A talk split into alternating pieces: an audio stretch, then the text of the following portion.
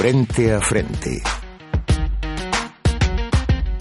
La entrevista del día en Mundo Noticias. Profesor Cañero, muy buenos días. Hola, muy buenos días. Bueno, profesor, ¿le ha extrañado esa mm, frase del presidente Trump? Tenemos que empezar a ganar guerras otra vez y además situar 54 mil millones de dólares en los que se traducirá el aumento del gasto militar. Se van a deducir, ha dicho, de otras partidas y departamentos. Eh, ¿Qué opinión tiene al respecto de esta postura del presidente norteamericano? Hombre, ya lo dijo durante la campaña electoral y en los momentos después de ser elegido presidente que su idea era resolver los conflictos internacionales en los que estaba involucrado Estados Unidos eh, no a través de la diplomacia, sino a través del uso de la fuerza militar, ¿no? Entonces no me ha extrañado mucho. Eh, lo que sí es cierto es que eh, quizás dentro del propio Partido Republicano sí que ha extrañado un poco más, ¿no? Porque mm, eso de aumentar el gasto es volver a la época de Bush y ya sabemos cómo acabó la presidencia del presidente Bush, ¿no? Con un déficit tremendo dentro de, la economía del país, con un agujero enorme y que contradice un poco las políticas de austeridad que se han venido defendiendo por parte de la Cámara de Representantes y del Senado, es decir, por parte del Congreso en los últimos años. Está claro que llegan tiempos marciales. La pregunta es hasta qué punto se justifica que Estados Unidos participe de una forma contundente en lugares como Oriente Medio para solucionar el problema fundamentalmente del terrorismo, profesor. Bueno, pues él lo ha dicho muchas veces, ¿no? Él siempre ha dicho que la política exterior de Barack Obama ha sido una política fallida, que ha sido un presidente débil en política exterior y que es necesario, ¿no? Eh, volver a poner, a situar a Estados Unidos al frente de lo que es el, bueno, pues la estrategia militar, ¿no? La geopolítica del, mundo. Y, eh, bueno, pues como decía anteriormente, pues encaja perfectamente en el discurso que ha estado llevando a cabo en los últimos meses, incluso durante la, presidencia. A ver ahora qué ocurre en el país, ¿no? Porque ya ha habido ciento y pico generales y, altos cargos, ¿no? De, la administración eh, militar que han dicho que, es una locura y que abandonar las políticas de diplomacia pública o de diplomacia en general, pues que son un error. Recordemos que el gasto militar de los Estados Unidos es de 585.300 millones de euros anualmente. que es, un eh, el otro día leía que es cuatro veces el presupuesto que dedica cualquier país eh, pues del mundo desarrollado, ¿no? Es, es una, una, exageración, ¿no? Pero eh, también es cierto que siempre la, la, eh, pues todo lo que tiene que ver con el mundo armamentístico ha sido el motor de la economía de Estados Unidos, como por ejemplo la recuperación del país tras la durante la Segunda Guerra Mundial y después de la Segunda Guerra Mundial. Y bueno, supongo que parte de esto tiene que ver también con la economía y, y la creación de puestos de trabajo en empresas militares que estén en Estados Unidos. Estamos hablando de una cantidad que supone, eh, saquen ustedes sus cuentas, sus cuentas, el, eh, el, PIB de Estados Unidos en este momento se acerca a los 15 billones de euros, 15 billones de euros. Pues de los 15 billones de euros, eh, el presupuesto sería de, ha sido en el 2016 de 585.300 millones de euros, a eso, de dólares, perdón, a eso hay que sumarle los 54.000 millones mm, de los que les estamos hablando. En Francia se han gastado el año pasado 47.200 millones, en el Reino Unido 52.500 millones. China gastó 145.000 millones de euros, eh, en este caso lo voy a expresar en dólares, en dólares. Eh, estamos hablando de que las grandes potencias pues están muy pendientes de, de, ese presupuesto, mientras que aquí en España hemos tenido algún recorte en su momento, aunque ayer la ministra de Defensa habló de potenciar precisamente ese presupuesto, profesor. Sí, claro, pero es normal, ¿no? Eh, ya el, vicepresidente Pence, cuando estaba aquí en, en, Europa, en la reunión del, de la OTAN, eh, una de las cosas que ha insistido, como también insistió el presidente Trump durante la campaña electoral y posteriormente, es que eh, el resto de los países miembros de la alianza deben empezar a aumentar el gasto militar cosa que le viene muy bien a Estados Unidos, porque muchos de los países europeos compran precisamente todas sus armas a, Estados Unidos y a las, empresas estadounidenses, pero que solicitaba ¿no? Eh, que, el, gasto, que, se soportase el gasto militar de la alianza por parte de todos los miembros y no solo eh, por, los Estados Unidos. Entonces, yo creo que entra dentro de la política y de las promesas que él realizó, que el presidente Trump y su administración han realizado en los últimos meses. Eh, sí, porque prometió patria, mucha patria, muchos cañones y empleos. Vamos a ver, Juan, sí. Es como eh, Florentino Pérez. Hay que ganar la guerra. Vamos a fichar aquí otros 50.000 millones para fichar armas, gentes y aviones y no sé qué, ¿no? Parece como que necesitan... vaya, ejemplo. Eh, Florentino Pérez, para los oyentes de México, Argentina y Colombia lo saben, me imagino, pero el presidente vamos a repetirlo. Es el presidente del Real Madrid, pero está muy bien llevada esta... Todo, todo es traducido a dinero y a ganar. Él dice, profesor... Lo, que no sea ganar no sirve. Profesor Cañero, que no va a quitar dinero del Obamacare eh, quitar dinero, pues constataría que se suprimiría eh, a, la ayuda a 22 millones de personas y dispararía el déficit fiscal en 353 mil millones de dólares en 10 años.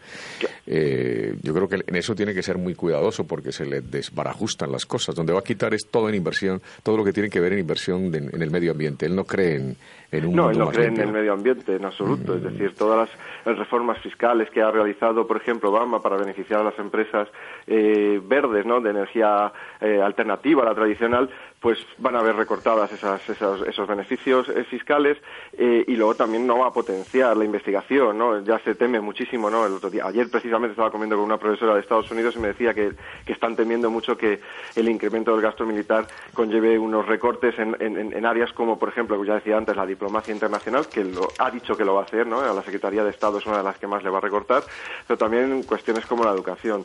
Y en cuanto lo vamos a caer, hombre, él tiene que ser muy cuidadoso, sobre todo porque no ha presentado todavía el famoso plan alternativo que nos había prometido durante toda la campaña electoral, ¿no? Yo ya tengo un gran plan, nos decía, pero nunca ha dicho cuál es su gran plan para sustituir eh, al Obamacare y se ha dado cuenta que, bueno, pues quitarle 22, eh, a 22 millones de personas, ¿no? Eh, pues esta, la posibilidad de tener un seguro médico a un coste que no es gratuito, porque todos en Europa pensamos que es como la seguridad social en España, ¿no? Que es gratuita, bueno, que se paga a través de nuestros impuestos, ¿no? no allí lo que se dice es que tienen que tener un, seguro médico, ¿no? Pues quitarle esa oportunidad a gente que, tiene con recursos limitados de poder tener un seguro médico a un precio asequible, bueno, pues va incluso contra sus propios votantes, muchos de ellos, eh, gente de blanca, de clase media, trabajadora, que ha tenido problemas económicos en los últimos años, que han visto cómo los trabajos se han desplazado a otros países, pero que también han visto cómo han, han aumentado los impuestos y se han recortado los salarios, pues esa gente pues, han visto una, posibilidad de tener un seguro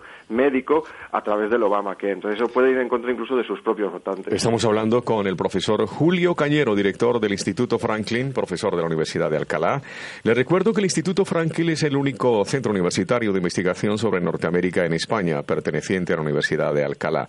Eh, Pepe Cabero, querías preguntar algo al profesor Cañero. Sí, profesor, ¿no cree usted que hay algo de, de ganas de, de vencer, de ganar la guerra de Vietnam a estas alturas? Pero eso sido una constante ¿no? en la historia de Estados Unidos. No siempre se ha dicho que la única guerra que perdieron, que no es cierto, ¿no? porque perdieron alguna más antes, ¿no? pero que la única guerra que perdieron fue precisamente la de, la de Vietnam. ¿no? Pero la política, eh, la estrategia militar que estaba llevando desde este momento, desde el principio que, ha prometido eh, este, el presidente Trump, está muy, muy relacionada con otras, pues, por ejemplo, con Reagan. ¿no? El presidente Reagan también ganó las elecciones prometiendo eh, vencer o recuperar Estados Unidos, ¿no? Después de, años de desastre, ¿no? Eh, y, también durante su presidencia, incluso en la cultura popular, ¿no? Yo me acuerdo las famosas películas de Rambo, ¿no? Que, era enviado a, salvar soldados de la guerra del Vietnam, ¿no? A salvar un poquito el honor patrio de, Estados Unidos. Bueno, luego lo vimos también con el presidente Bush, ¿no? Y el gasto militar que, que, llevó, que realizó el, presidente Bush, que llegó al déficit que antes mencionaba. Y pues no sé, tenemos la sensación de que en estos momentos la política económica y militar del presidente Trump va un poco pues por la tradición de Reagan y, de Bush. el, viejo complejo militar industrial quiere que, se reactive y que eso haga ganar mucho dinero al país.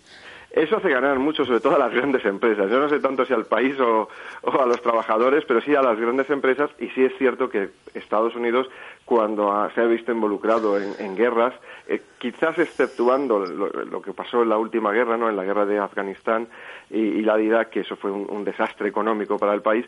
Pero la verdad es que siempre que Estados Unidos ha estado, ha estado muy involucrado en conflictos internacionales, sí que la economía del país ha resurgido. Bueno, ah, claro, la industria armamentística es, tremenda, es tremenda. Eh, Mónica, ¿tienes algo más que preguntar al profesor Cañero o anotamos algún apunte más para nuestros oyentes? Como por ejemplo decirles que el gasto militar de Estados Unidos, son pequeñas comparaciones, eh, es de 585.300 millones de dólares, es decir, la mitad del PIB de nuestra riqueza española. Eh, eso demuestra pues que estamos en dimensiones totalmente distintas. ¿no? Jugamos otra liga. Jugamos otra liga. Bueno, yo quería resaltar, profesor, eh, bueno, el, mensaje de Trump. Tenemos que ganar. Eh, dijo como que em, cuando yo era joven en la universidad, entonces Estados Unidos nunca perdía una guerra, siempre la ganaba y ahora tenemos que volver a ganar. Esos mensajes simples, directos, que sin embargo sí que calan en una parte importante del electorado, de la gente que ha votado por Donald Trump. Quiere ganar a Daesh, a ISIS, ¿no?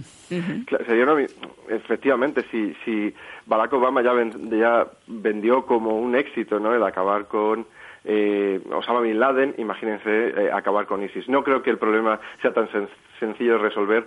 Sí puede que sea necesario que haya boots on ground, como se suele decir en inglés, ¿no? que haya tropas allí, pero claro, es que ahora mismo es un avispero, porque ¿a quién apoyan? Eh, ¿Van a apoyar a los insurgentes en Siria que están luchando contra el régimen que está apoyado por Putin, pero al mismo tiempo quiere tener buenas relaciones con Putin? Es decir, mm, ¿entra en Irak? ¿No entra en Irak? ¿Qué ocurre con Turquía? Eh, qué va a pasar con Irán, van a quitar las sanciones, van a seguir con las sanciones. Eh, es que eh, ahora mismo toda aquella zona es un avispero y mandar soldados, yo no sé si la sociedad estadounidense realmente estará de acuerdo en que, bueno, pues en volver a recibir bolsas como se recibían, la, perdón la expresión, pero es que es así, bolsas con cuerpos de soldados de Estados Unidos. Yo no sé hasta qué punto la sociedad del país tiene ganas de volver a, a, revivir esos, esos momentos tan, tan criticados y que en parte llevaron y auparon a Barack Obama a la Casa Blanca durante la guerra de Afganistán y la guerra de Irak. Los que no están de acuerdo seguro son 120 generales y almirantes retirados que ya escribieron ayer una carta, incluidos el exdirector de la CIA, David Petros, o el exjefe de las Fuerzas Armadas, George Casey. En una misiva dirigida a los líderes del Congreso afirman, sabemos por nuestro servicio que muchas de las crisis que nuestra nación enfrenta no tienen solo una solución militar.